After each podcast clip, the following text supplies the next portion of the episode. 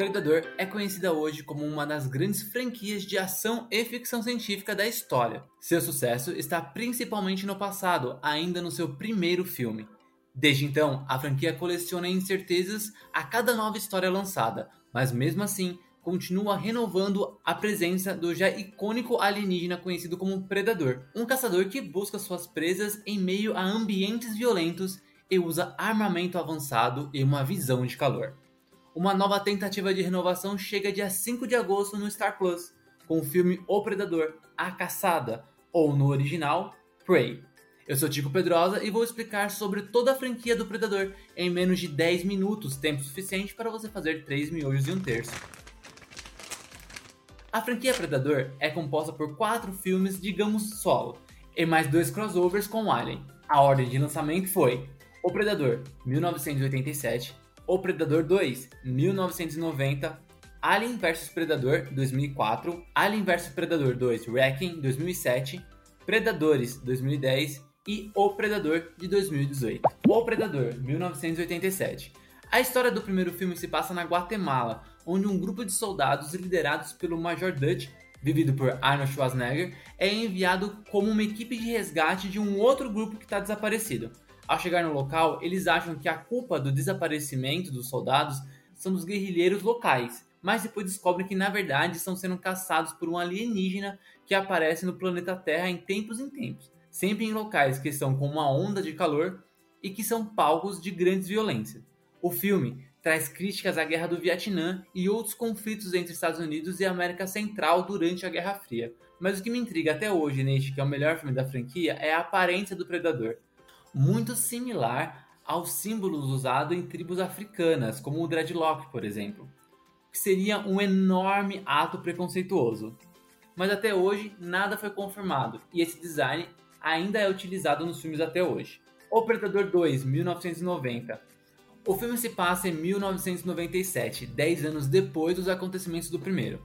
Saímos da floresta e agora vamos para a cidade, Los Angeles, onde a violência bate altos índices por causa da ascensão de duas facções criminosas que entram frequentemente em confronto com a polícia e entre si.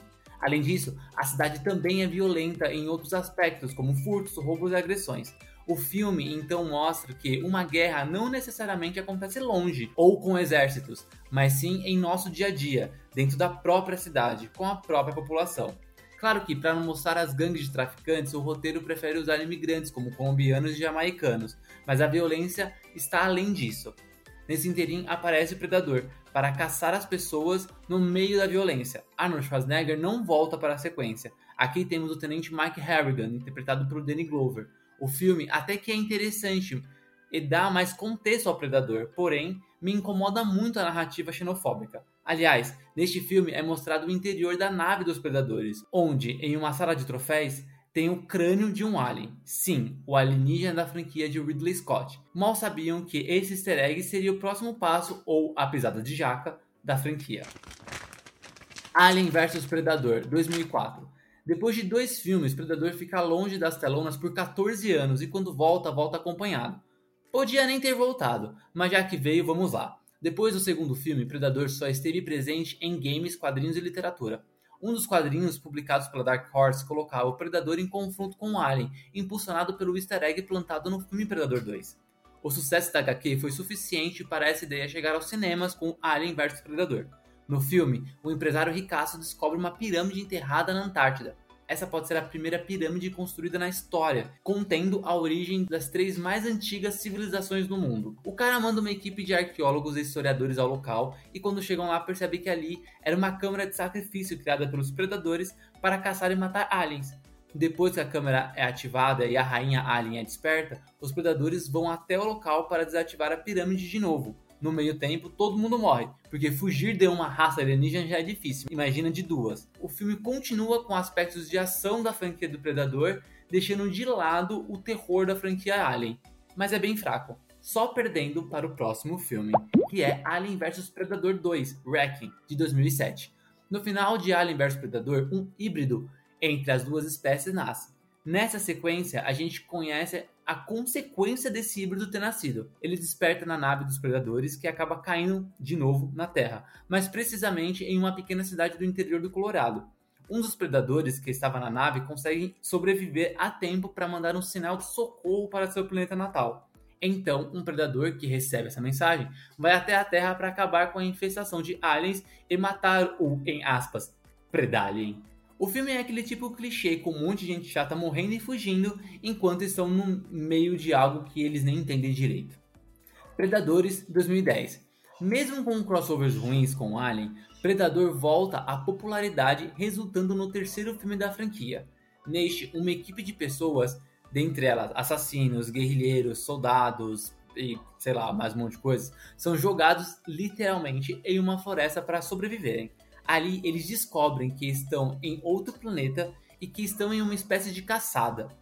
Um jogo em que os aliens predadores fazem, colocando pessoas perigosas presas neste planeta para tentarem sobreviver enquanto são caçados. O filme até que tenta, mas esse Battle Royale que não leva a lugar nenhum fica muito chato do meio para frente quando percebemos que todo o filme não tem motivo nenhum para acontecer. A única coisa interessante é mostrar que existe mais de uma raça de predadores e que elas não curtem uma outra não. Na verdade, além dos humanos dentro desse planeta, os próprios predadores com essas duas raças diferentes se enfrentam. O Predador 2018. No quarto filme da franquia, acompanhamos a queda de uma nave na Terra. E adivinha de quem é a nave? De um predador. O governo dos Estados Unidos, que sabe quem são esses alienígenas desde 1987, pega os equipamentos para estudo enquanto tentam fazer uma queima de arquivo com um dos soldados que viu a nave. Mas antes disso, esse soldado tinha enviado para o correio o capacete e a manopla do predador para sua casa, pois suspeitava de algo estranho do governo. Esses equipamentos são ativados e um novo predador, daqueles maiores apresentados no filme anterior, vai até a Terra para matar o seu rival alienígena que tinha sido preso pelo governo. Esse filme é um aceno para o futuro da franquia, mas futuro esse que na verdade acabou não acontecendo, pois o roteiro é raso e preguiçoso, fazendo com que os ganchos deixados sejam esquecidos. Pelo menos por enquanto, já que o próximo filme da franquia vai voltar ao passado. E aí, vale a pena assistir toda a franquia do Predador antes do novo filme? Bem, o Predador A Caçada, ou apenas Prey, chega no início de agosto ao Star Plus, e por se tratar de um prelúdio desse universo, você não precisa ver os outros filmes. Prey vai mostrar como foi a chegada do Predador em uma civilização indígena antiga da América do Norte. Mas se você quer entender as referências que possivelmente serão mostradas, eu aconselho ver os filmes da franquia, porque é uma franquia curta e todos os filmes estão no Star Plus, então você tem fácil acesso. Mas, se fosse para escolher apenas um, eu escolheria assistir ao clássico de 1987. Opa, o rango tá pronto. Falo com vocês no mês que vem em mais um episódio de 3 milhões e um terço. Até!